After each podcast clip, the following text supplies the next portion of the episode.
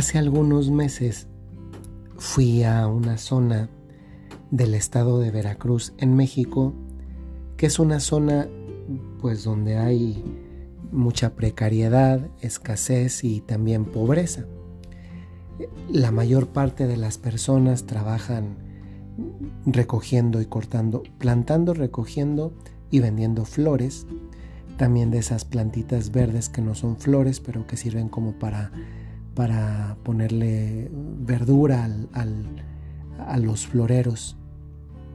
Y tienen lastimadas las manos y, y siendo que no es un lugar eh, muy caliente, sino más bien lo contrario, fresco y casi todos los días llueve, pues también tienen lastimadas las manos, algunos seguramente por el clima tendrán más frecuentemente gripas.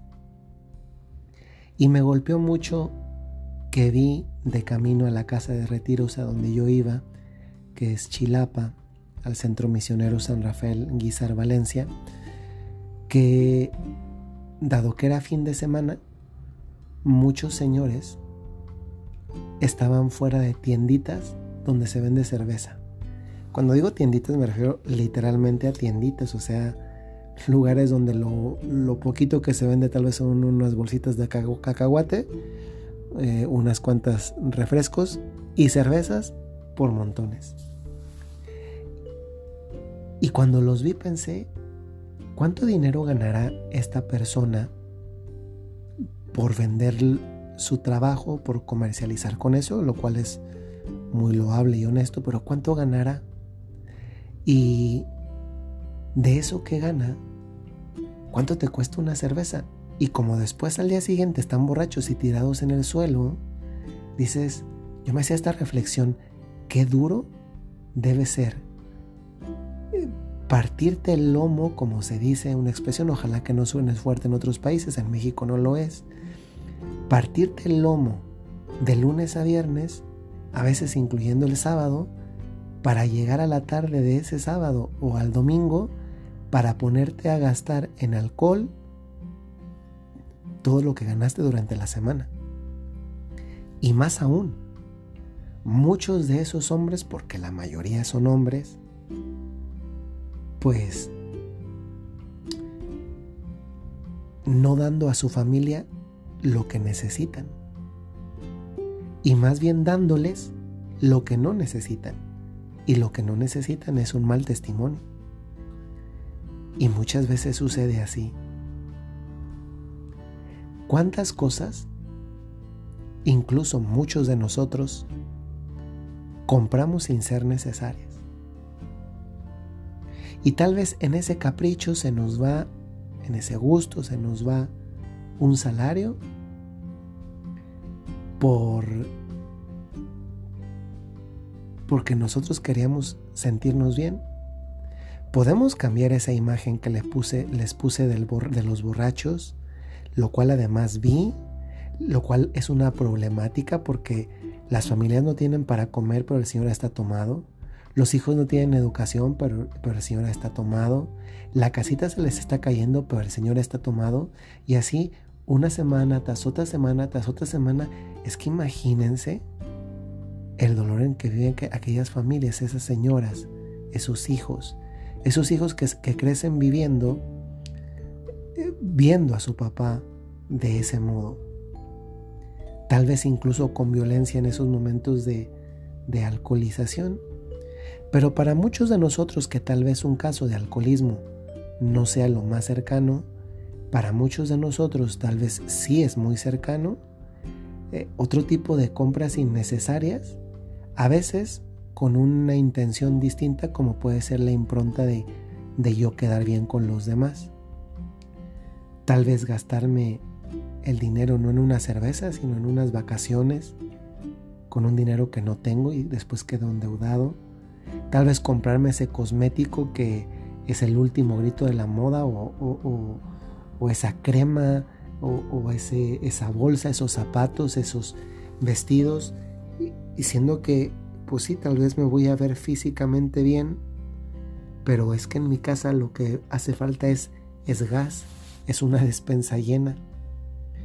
¿Se han dado cuenta cómo muchas veces las cosas que hacemos, incluso cuando somos todavía más jóvenes, pienso en muchos de ustedes que escuchan este podcast y que son pues incluso de bachillerato, de, de universidad, cuántas cosas compramos y no los necesitamos y lo que sí necesitamos son otras cosas que tal vez por eso no estamos dispuestos a hacer un sacrificio porque tal vez no me reporta una satisfacción inmediata porque muchas veces en ese tipo de inversiones superfluas están las satisfacciones inmediatas el no ver más allá de lo que me gusta hedonísticamente, lo que me da un placer en este momento.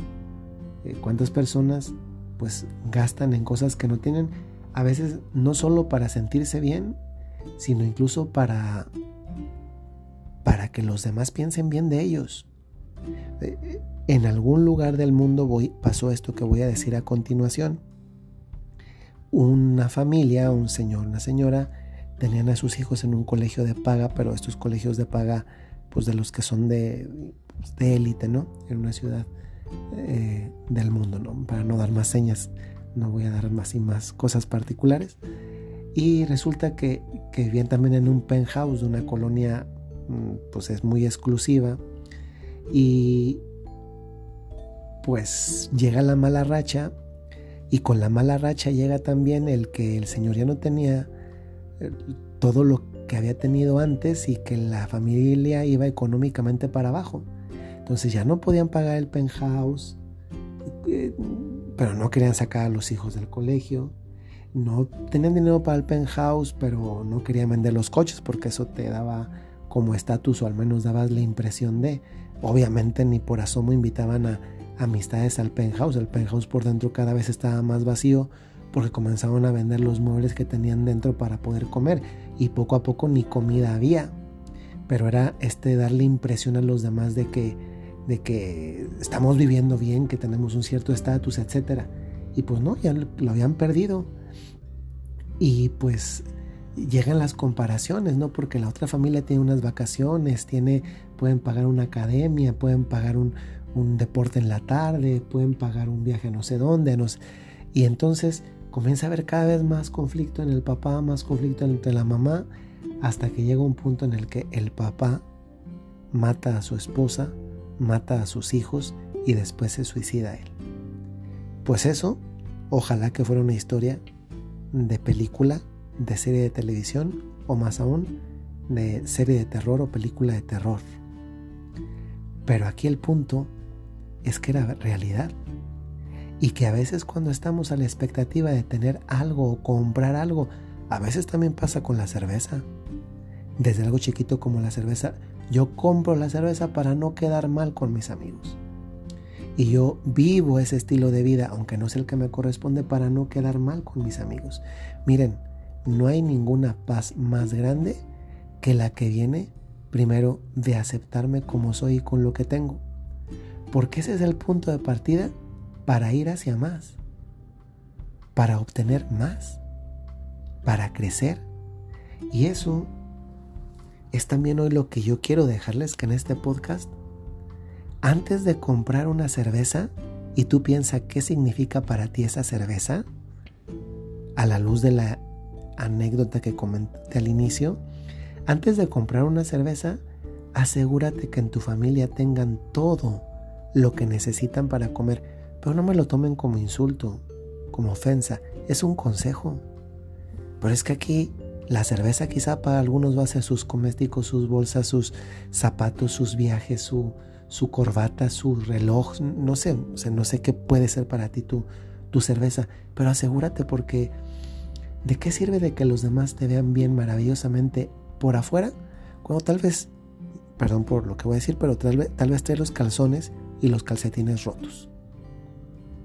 cuando tal vez no tienes un refrigerador del cual sacar un poco de comida. Hay veces que hay que vivir más de cara a Dios. Porque el que vive de cara a Dios también vive más de cara a quienes le rodean. No se vale que tus hijos no tengan lo que lo que el alcohol les roba, lo que la cerveza les roba y tú Pon para ti qué significaría si no es cerveza, qué es para ti es eso. No se vale que tu esposa esté mendigando.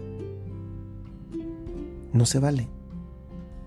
No se vale incluso que los papás estén mendigando. No se vale. No se vale.